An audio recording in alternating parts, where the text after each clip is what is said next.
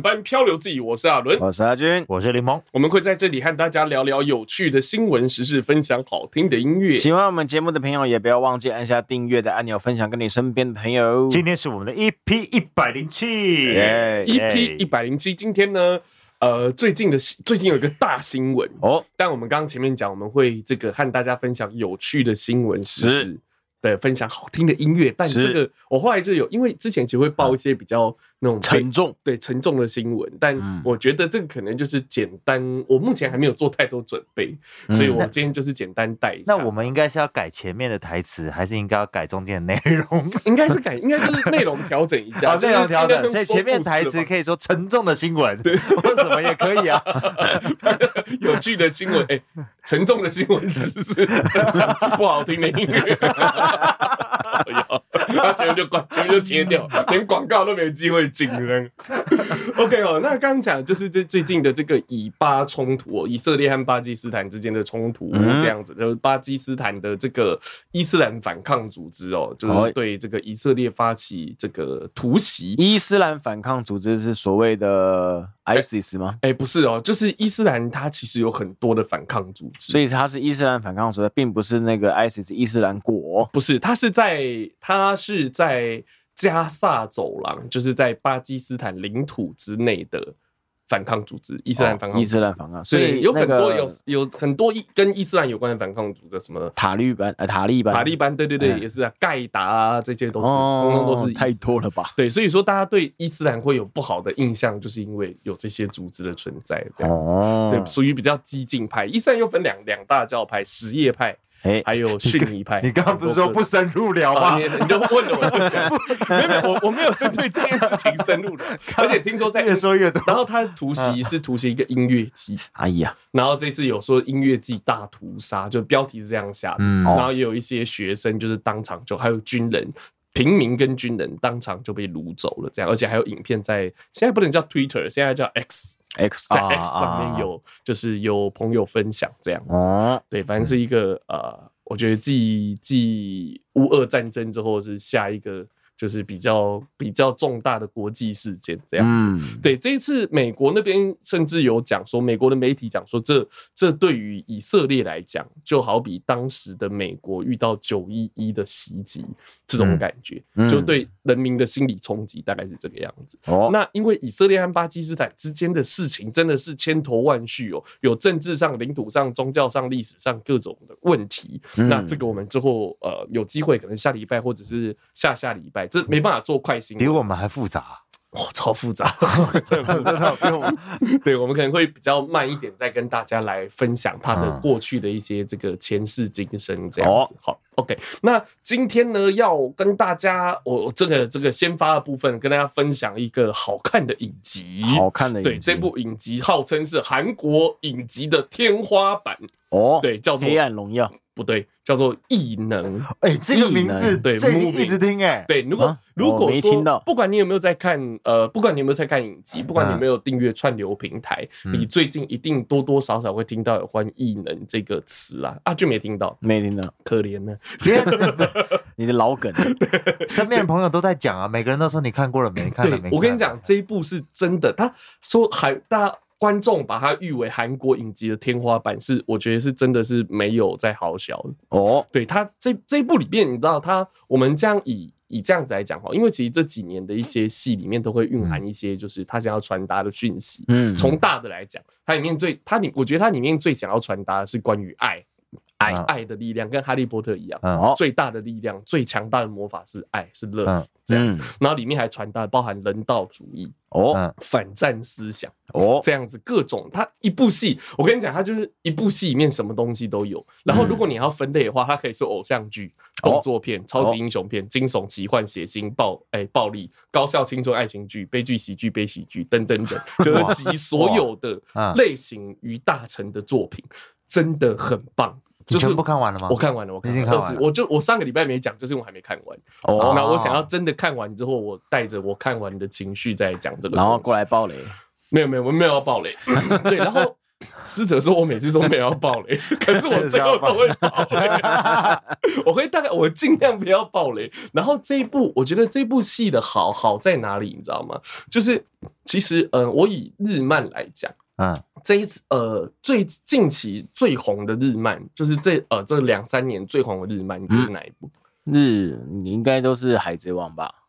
呃，海贼王是一直以来都这么红，就如果突然间崛起的，突然间崛起的话，就是那个鬼灭之刃。对我，我会觉，我也会投鬼灭之刃。鬼灭之刃的上一部是进击的巨人，对对对，之类对之类的爆爆出来的。对对对，那我觉得鬼灭之刃的好看的地方在于哪里？你知道，它不管是正派还是反派，都有非常的丰满的。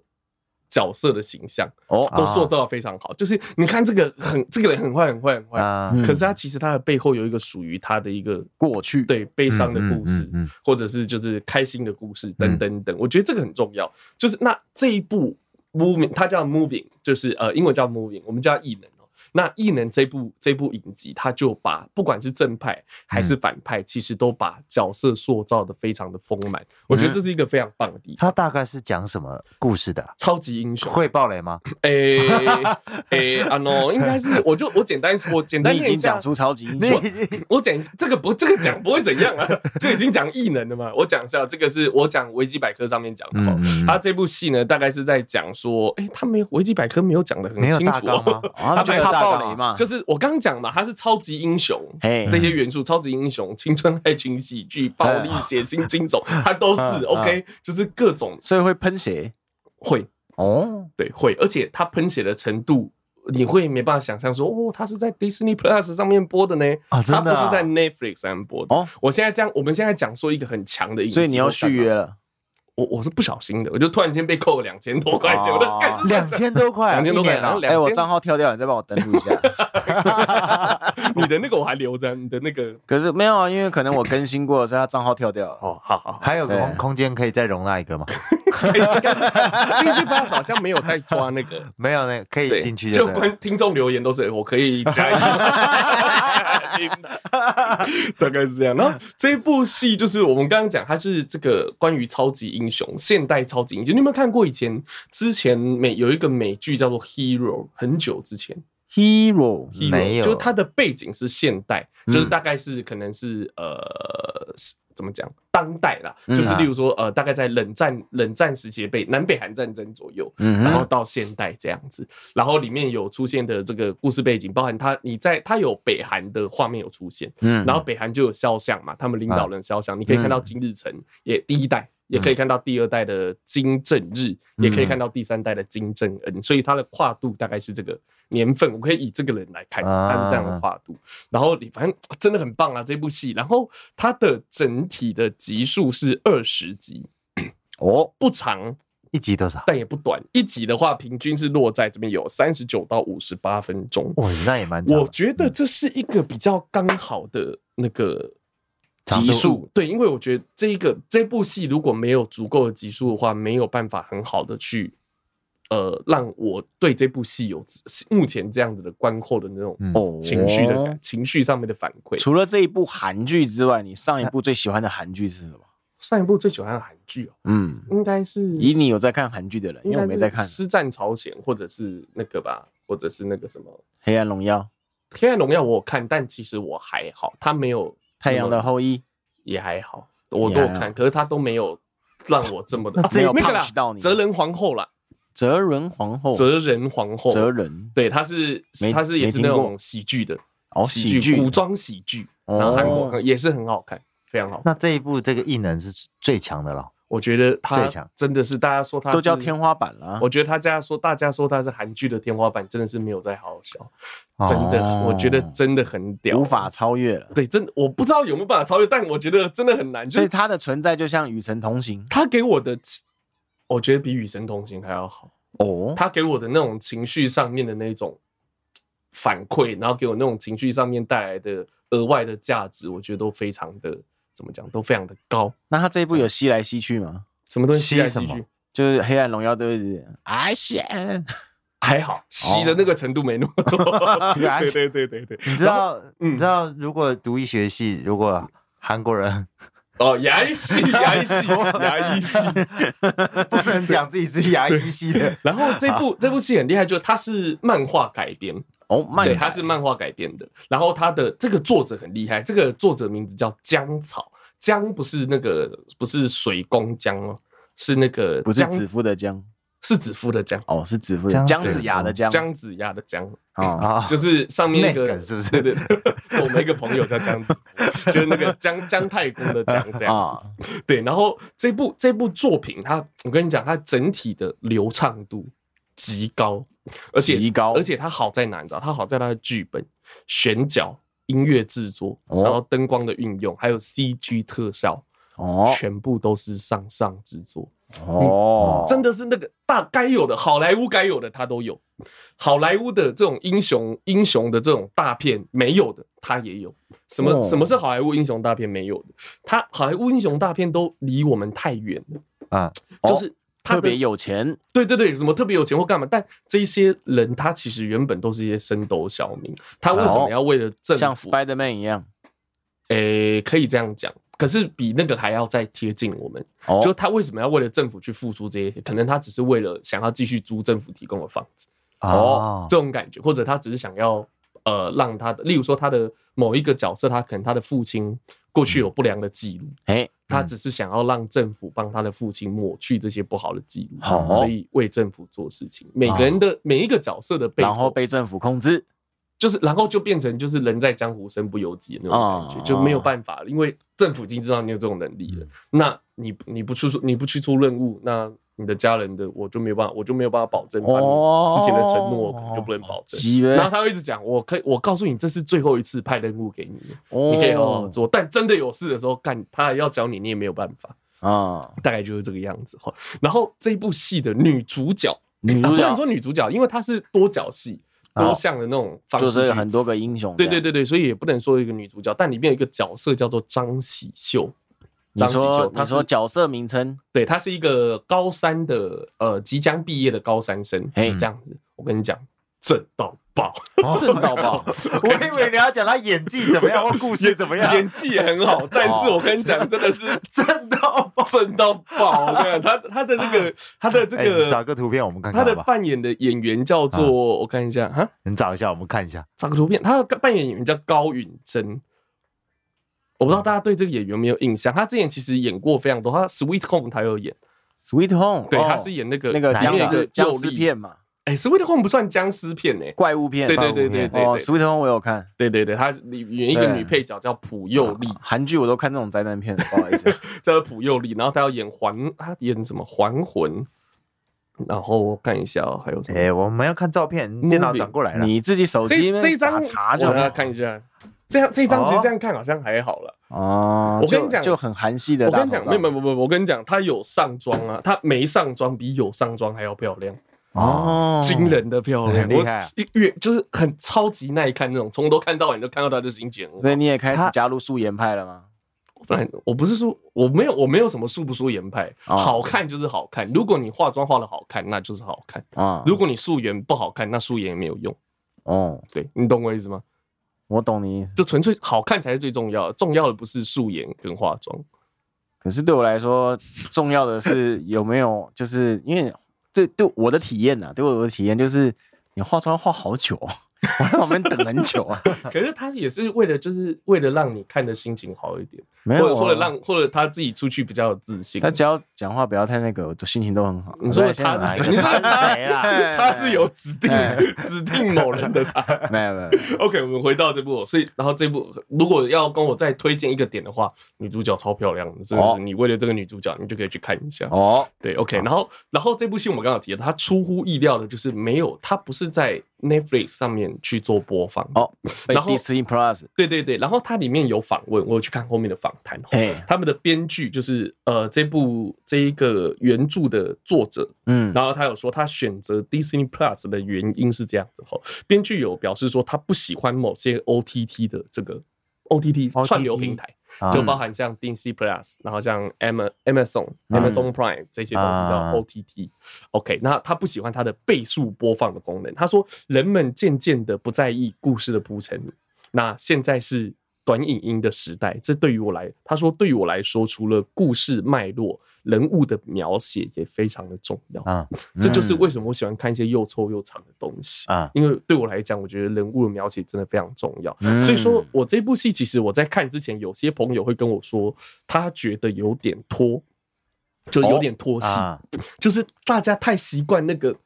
那个那个速度了，对，你看像那个什么，呃，我想一下，我我我这我我有推荐我爸看一部，好像才八集还是九集，我忘记什么。然后他反应怎么样？呃，那个第一批逃兵追缉令，好像才八集九集，他可能也觉得好看。就是我要讲的是，大家现在就是刚导演的编导有讲嘛，现在大家就是短影音的时代，大家希望很快的去知道说接下来要干嘛，然后已经没有耐心去等。铺陈，然后去等故事的这种编排，已经没有耐心了。可是他觉得这个东西很重要。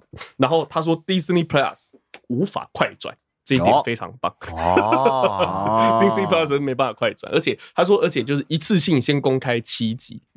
总共二十集嘛，一次性先公开七集，然后每周公开两集的感觉，就像是上映一部电影，令人期待值爆棚哦。那虽然说就是他有被，其实他有被要求，就是按照时间序去做编剧，他有做一些改动了，按照时间序去做编剧。但是编导就我们刚刚讲的，呃，编剧江草，他说这就失去了故事的神秘感，所以说他们决定就是用这个。呃，关于超，他们是这部戏很有趣，就是他的超级英雄，嗯，是有两代人的父子啊、父女、母子这样这样子的。我觉得这个是以前超就是超级英雄电影没有看到的元素。所以说这部电影里面还虽然说它是超级英雄电影，但是它里面很难得去讲，很难得的去讲，很紧密的去讲到亲情的部分。哦，几乎每一个角色，包含反派，嗯，他都会。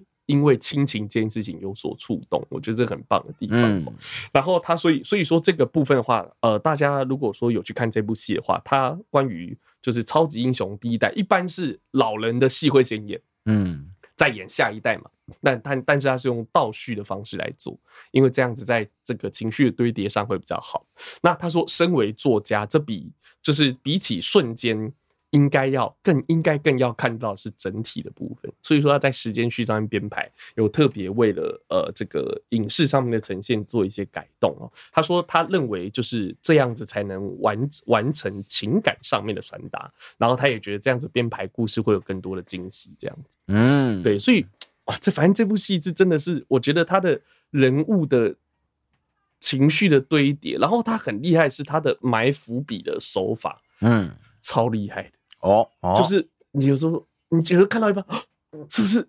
是？难道是那个吗？你整部戏都一直在这样，哇塞，难道是那个？你到整整出戏结束了，你都觉得啊，原来这个伏笔在这边，那个伏笔在那边啊，这样子埋是不是有下一季啊？对，你整个里面都在充满，就是它比健达出奇蛋更屌，我觉得它的惊喜比健达出奇蛋还要更多。这样子，对，那这部戏也有传达一些比较。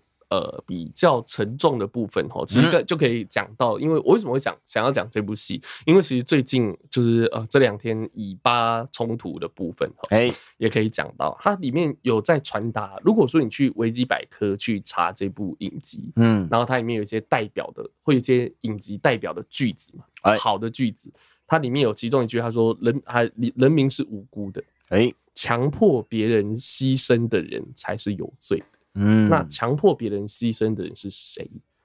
例如说政府哦，例如说当权者，嗯，这些人才是有罪的。啊，所以说它里面有讲，里面里面我们刚刚讲到，就是他因为这个人有超能力，所以政府需要他，所以就要绑住他，可能用他的家人，用各方面的问题去绑住他。所以说能力变成是包袱，甚至是原罪。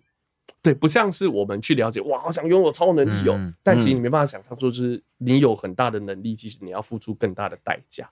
嗯，对，我觉得这个是比较写实的地方，就是把超能力这件事情拉回现实，不是，并不是那么美好的这样子。然后里面有讲，有另外一句金句叫“我们可以是怪物，也可以是英雄”。那所以说，我们刚刚讲哈，有超能力的里面有一个角色有怪力。然后有超级的那种恢复能力，这样子，那这这些人通常都会被一般人称作怪物，嗯，但是其实那些邪恶的当权者把这些超能力者当成是工具的人，嗯，他是他才是真正的怪物。什么样的人是怪物？不是你有什么力大无穷或干嘛，而是当你心中失去爱这件事情的时候，你就是真正的怪物。哦，我觉得这部戏传达这个东西，我觉得传达的非常好。尤其像阿俊，你有女儿，我觉得你看这部戏可能也会也会有跟我。跟我不一样的感受哦，对，然后 所以说，你看，我们现在回到目前的现实世界，嗯，我们现在人呢，我们这些这些老百姓要上战场杀戮，其实基本上都不是出于我们的主观意识，不是说我们要打仗哦，来打，我跟你打，然后我们就打，不是这样子嘛。决定决定要不要发动战争的人，通常不是真正要上战场搏杀的那些人。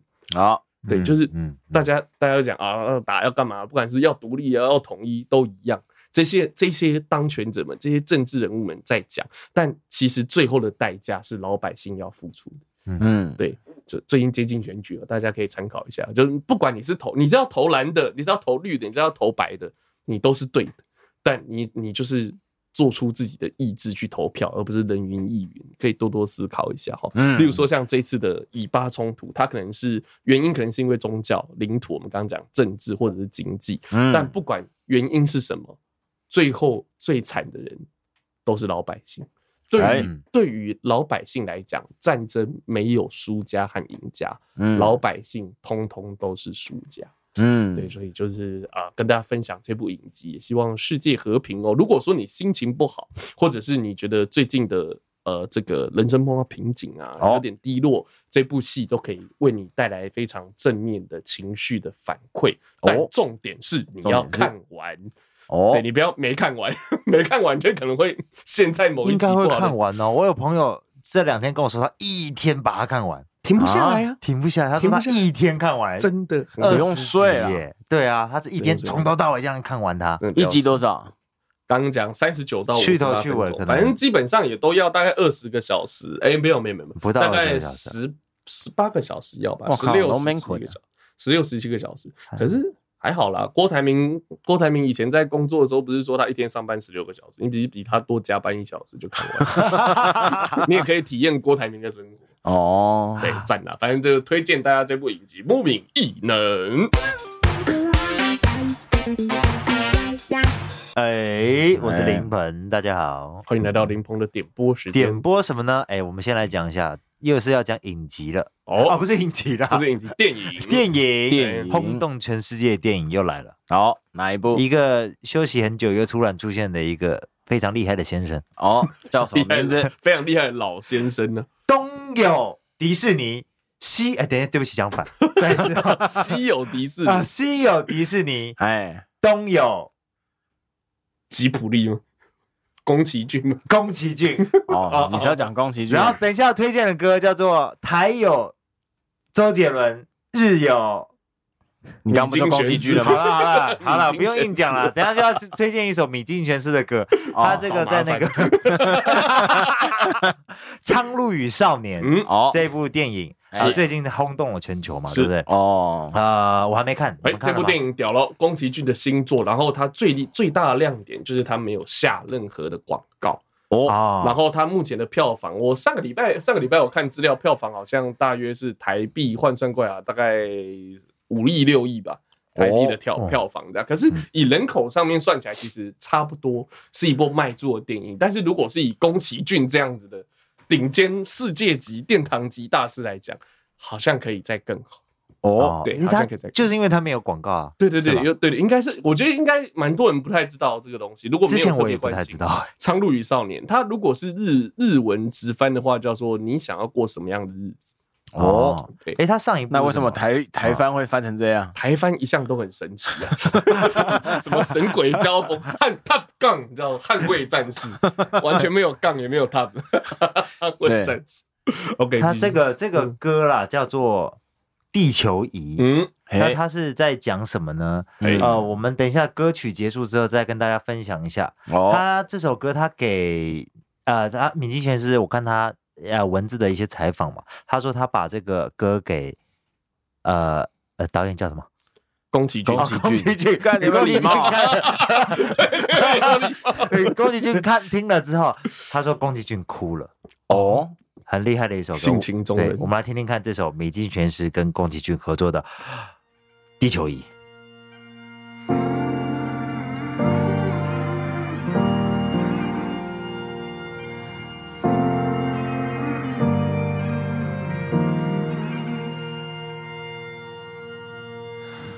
が生まれた日の空は高く远く晴れ渡ってた。行っておいでと背中を抚でる。声を闻いたあの日。季节の中ですれ违い时に人を伤つけながら光に触れて影を伸ばしてさらに空は远く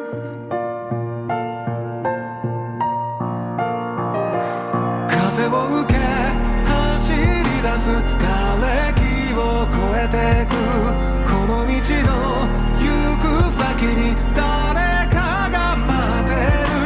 光さす梦を见る。いつの日も扉を今开け放つ秘密を暴くように饱き足らず思い驰せる地球仪を回すように。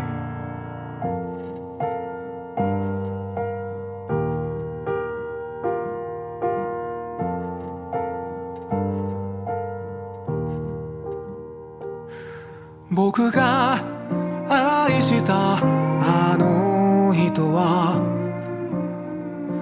谁も知らない。ころへ行った。あの日のままの优しい颜で今もどこか远く。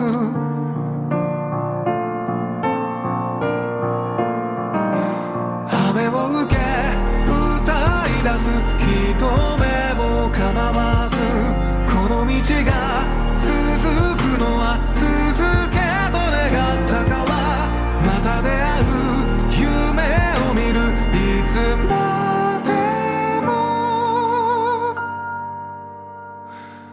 とかけら握り込んだ秘密を忘れぬように最后まで思い驰せる地球仪を回すように。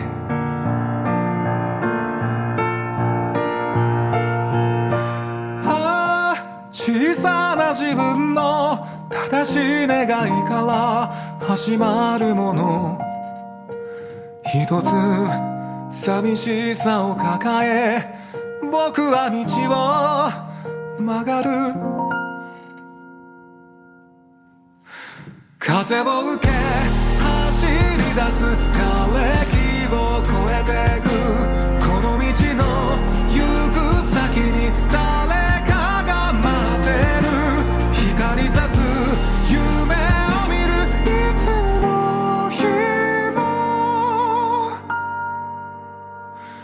扉を今開け放つ秘密を暴くように手が触れ合う喜びも手放した悲しみも飽きたら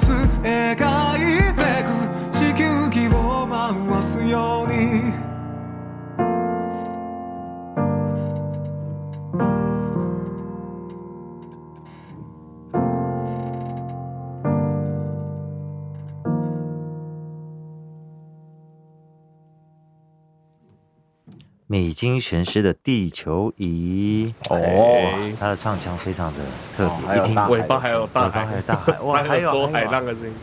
对，好，这首歌为什么叫《地球仪》？是因为美津玄师他看宫崎骏导演的那个《波妞》，哦呃纪录片的记得纪录片里面那个导演他拿的笔在画一个地球仪，然后他很印象深刻，所以他就写了像歌词，对，印象很深刻。对于导演在画地球仪这件事情，对对对，我的文字表达的很跳痛哦。他这个等于是在致敬，在致敬宫崎骏了这样子。嗯，然后它里面有词说什么如。什么东西如转动的地球一样，什么什么东西如转动地球一样，所以，所以，呃，这样子讲啊，因为日，我刚刚有大概看一下歌词，因为其实日文的语法，它的表达东西的方式，其实跟中文不太一样，欸、所以，然后原本就不太一样，然后我们把它翻过来，把它变成就是我们习惯的句式，嗯、但所以说多多少少还是会失去一点点那个里面的内容，所以我觉得大家最好的方式还是去看。电影，对，然后我要讲的是这部电影啊，大家看完之后最大最最多的评价不是说好看，也不是说难看，嗯，最多的评价是看不太懂。哦哦，大家觉得跨模这样子，这部电影的这个门槛可能比较高一点点。那如果说大家想看想去看这部电影，然后又不想就是看了之后看不懂。就是干那种，就没有享受到你，你可能看电影的过程，你才知道它到底什么意思，你就失去了那种观影的当下的快乐，就那种沉浸感，可能就失去，因为门槛太高，你就很难沉浸了。那我会建议你可以先去看一下，你知道，大家我们之前有讲木曜四超玩，他的制作人陈百祥，最近开了一个自己的频道，YT 的频道，我有看到，对，好像叫做又离题了。啊，对，好像叫又离题了。然后它里面有就是有做一个小小的看电影的指南，看这部电影。他还打马赛克吗？没有哎，没有不打，好大脸直接露出来。对，然后他有做一些这种呃，例如说就是给你一个前导，让你先看一下，然后围雷会有小小的雷，但是我觉得有些如果说你想看懂，那一次就看懂的话，那些雷可能是必要的雷了。我觉得如果说你想要。进电影就有更好的，想要有更好的观影感受的话，哦，你可以先去雷一下搜寻，对对对，就是陈百祥的这个节目，他的频道叫做又离题了，对对对，大家可以去看。你们会去看这个这个宫崎骏的电影吗？我会去看，有空的话考虑一下。不过我现在比较想先看女鬼桥，哦，我想看一下，啊，一天可以看两部啊。他没有，他要带小小朋友去看啊，对，会比较麻烦 一些，会比较麻烦。对对对对，女女鬼桥你是要带大女孩子？没有这号人物，没有这号人物。你知道有一个心理学的东西叫吊桥效应吗？不知道，就是呃。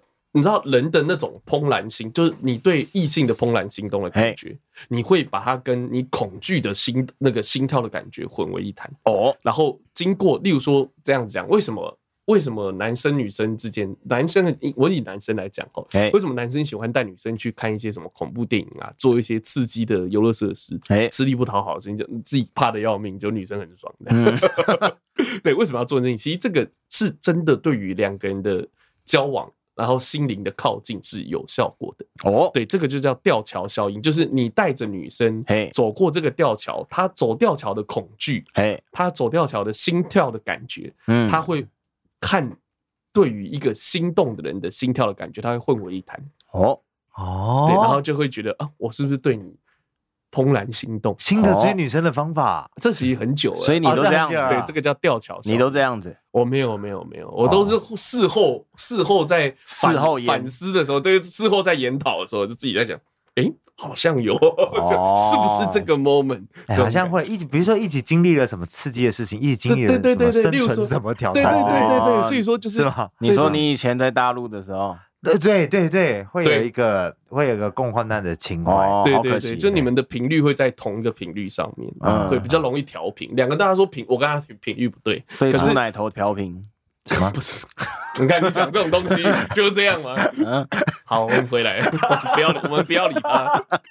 然后你在你可能在你可能，例如说我的频道跟你的频道不一样，但当我们同时去恐惧一件事情的时候，我们可能就会调到同一个频道。哦，这样子解释也是这样，不完全对，但这样解释可能比较容易听得懂啊。然后我们回到这个《苍鹭与少年》的《地球仪》这首歌后，然后这首歌里面的内容哦，比较像是在讲一些就是。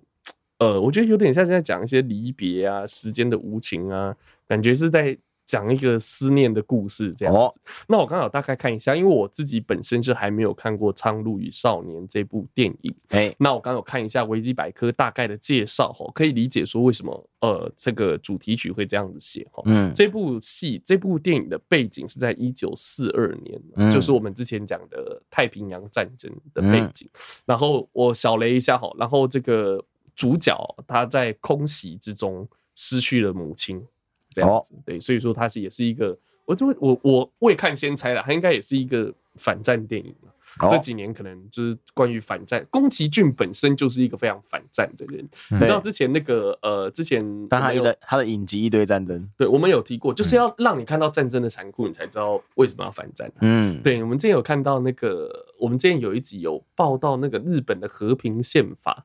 要解锁嘛，就是大家说捆龙，日本的捆龙锁要被解开哦，就是他们的，他们可以不用，就是就是他们自卫队要解放了。对，就是他们自卫队是什么？就是他们只有自我防卫的权利，嗯、他日本没有发动战争的权利，他的军队只可以在国内游走，他们不能叫军队，叫自卫队。对，他们的武力、有生力量只能在自己的国土之内进行防卫，不能。呃，超出国土之外，不能打人家，对，不能，对对对，这叫和平宪法。嗯、对，那就是因为这几年这个东亚局势的这个转变哦，对，动荡，哎呀，很好，动荡这个词就是转变的动荡的关系哦，所以美国其实有意想要推动日本的和平宪法要解套，如果解套的话，日本就会变成一个战争的怪物哦，日本在。战争，然后在工业实力、战军工实力上面，是真的非常非常强大。对，如果一旦解封，日本就会变成一个，看看一战、二战就知道，对，就会变成一个战争怪物，而且会比之前更厉害。尤其在有美国的美国的协助之下，对中国或者是对北韩来说，会是一个强大的威胁。对，OK，那我们言归正传，那当时。就是宫崎骏就是持反对态度，嗯，他有出来严正的，就是谴责这件事情。他是一个极端，呃，不是，他是一个坚定的，不能说极端，他是一个坚定的反战主义者。嗯，对，所以说，如果说你过去也都很喜欢这个宫崎骏的呃作品的话，这部《苍鹭与少年》推荐你进戏院去看。那希望今天喜欢《地球仪》这首歌是由米津玄师所演唱的，没错。哎，我们刚刚讲了战争的事情，哎，那我们来讲另外一种战争。哦，亚运结束了，哦，体育赛事的接的还不错吧？哎，其实这个奥运啊，就是这个它是亚洲奥运嘛，还是亚洲运动会？哎，它的全名叫做亚洲运动会，亚洲运动会嘛。其实这种运动赛事啊，其实就是战争的延伸。哦，就是我不在，我不跟你用兵器之间的对对决和较量，我用我的。呃，我的这个国民的这种运动的力量来跟你对决，这也是另外一种。刚刚阿俊讲，真的就是另外一种战争的形式。没有。那这一次台湾的这个战况如何呢？台湾的战况可以说是非常的不错哦。哦，这一次呢，这个不知这个不是不错而已，这应该是有史以来最好的吧？算是，可能算是哦，嗯、因为我们总共拿下了十九金哦。哦，哎呀，我不知道是不是最多的一次。呃、我这样我这样讲好了，好了。呃，我们前一段时间有讲杨永伟拿下那颗金牌，重大的意义是他是台湾在世界体育赛事上面第一百面金牌。那如果这一次就拿了十九金的意思，就是他。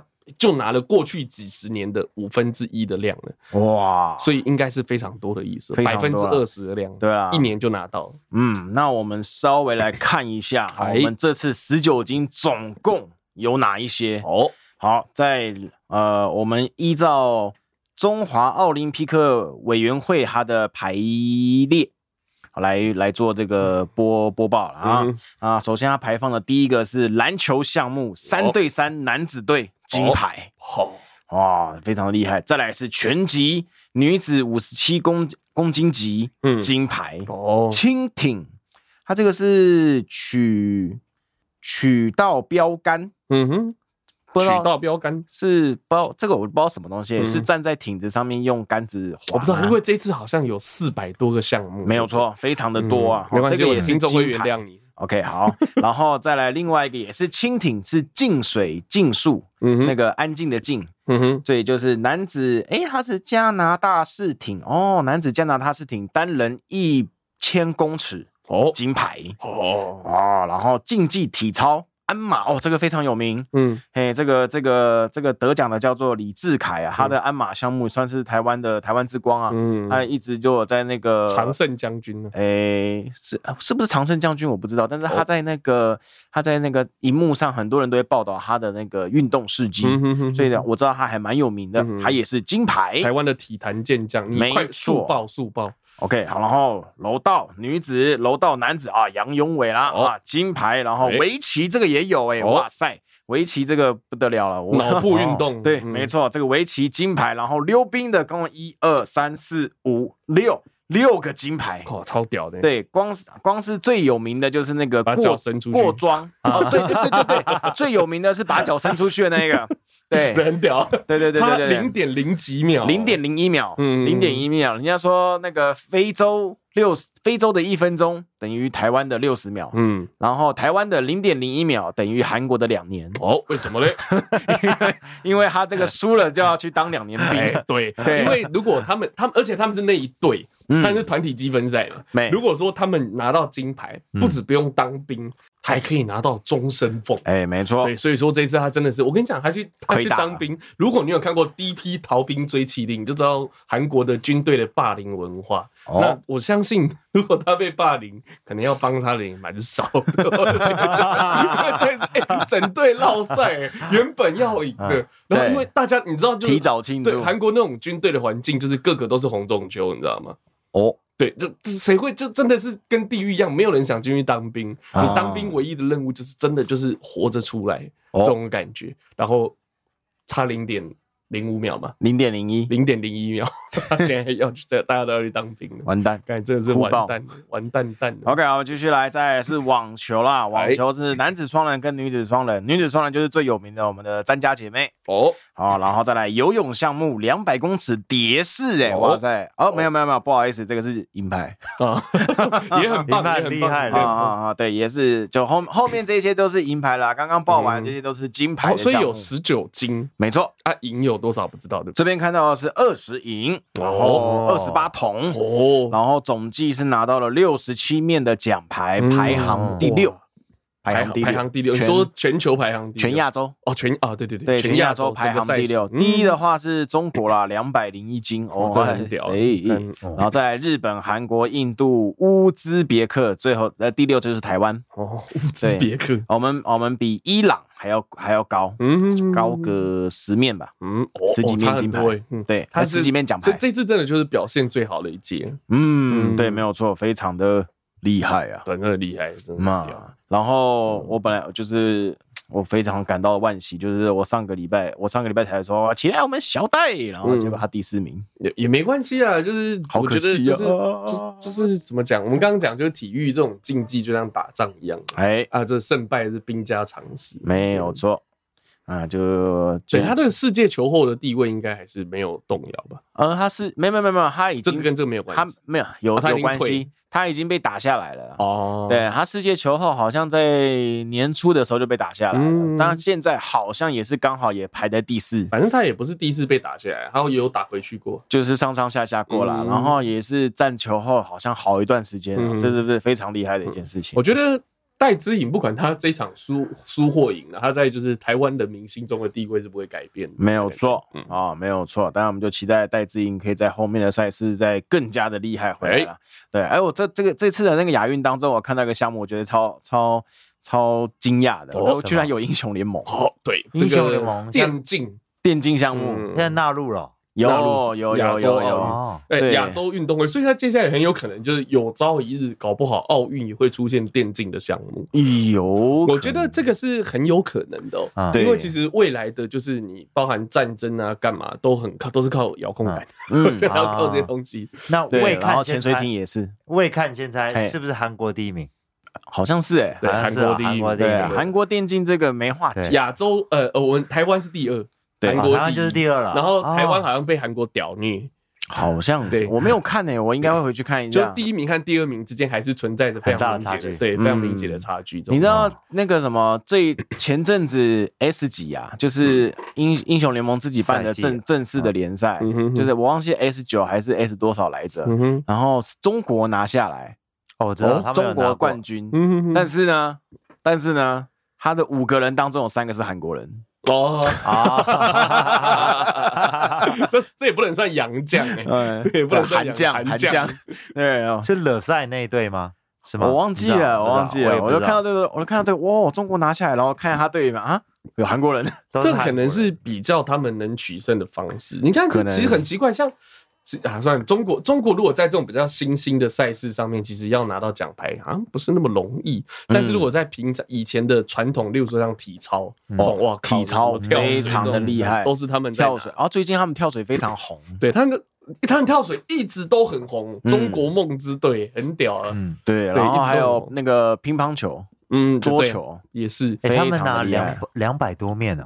两百两百零一面，将近赛事的一半的金牌 都是他们的，都是胜率将近百分之。这个地主国，对，真的。很屌。其实他不管是不是地主国，他以前都是奥运好像也是拿拿牌的大国，拿牌大国就那几国，美国、中国，然后日本这些。对对对，其实就是体育啊，是一个国家的整体国力的。反射，对，就是如果你在你看像那些体育赛事，真的能拿到很多牌的，除了一些南美洲国家了，南美洲国家可能就个别，例如说足球很屌，可是他在奥运上面就没有办法这样全方位拿到，他们只能单点突破，没有办法全方位拿，像美国、日本、中国这些，就是这些经济或者是文化大国才有办法这样子，对，所以说台湾的国力如果要在。国际上就是真的可以说是一个很台湾其实不弱，台湾很强，经济军事都强。但如果真的想要抬头挺胸的做一个强国的话，体育上面的这个进步是非常必要，没有错。尤其是一些改革啊，没有错，非常必要的。好的，那这次的运动赛事报道就到这边。好，OK，那今天的节目到这边就告一个段落了？没有错，OK，没有错，OK。那如果你喜欢这个节目的话，记得到我们的脸书、IG 的粉丝团按赞、订阅、加分享。哎啊，今天的节目到这边告一个段落，后段班漂流记，我们下次见。这最整齐的一字，是。